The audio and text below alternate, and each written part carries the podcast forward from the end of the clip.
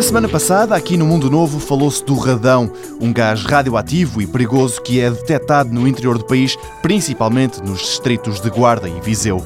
É no Laboratório de Radioatividade Natural do Departamento de Ciências da Terra da Universidade de Coimbra que se estuda essa radioatividade, aquela que ocorre naturalmente e que não é fruto da atividade humana.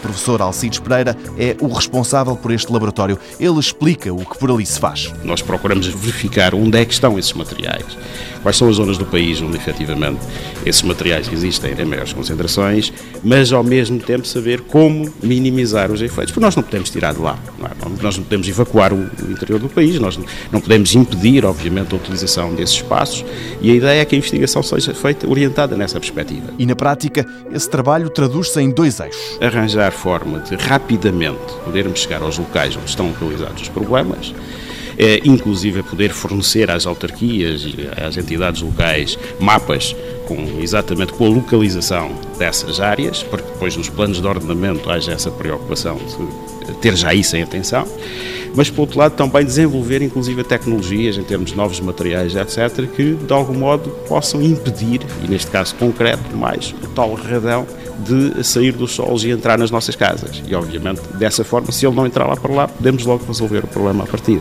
E tendo o interior do país 10 mil pontos assinalados no mapa como sendo potencialmente perigosos, é importante saber de facto onde está o gás radão. Só assim se vai evitar que se construam casas em locais perigosos, como lembra o professor Alcides Pereira, já tem acontecido. Há uma percentagem de habitações onde os níveis são níveis em que devíamos ter algum cuidado. Mas a nossa legislação ainda não chegou aí. No caso dos Estados Unidos, onde se apresenta um valor que eu vou aqui explicar, a 150 becquerel metro cúbico, que é a unidade onde se mede aqui as concentrações do nosso amigo radão. Eles dizem que a partir de 150 já devíamos tomar algumas medidas para reduzir as concentrações no interior. Nós temos aqui casos conhecidos no país onde os ultrapassam 10 mil.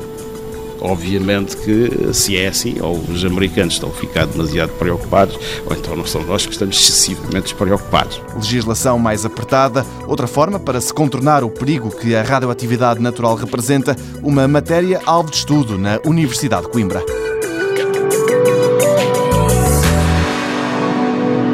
Mundo Novo, um programa do Concurso Nacional de Inovação BSTSF.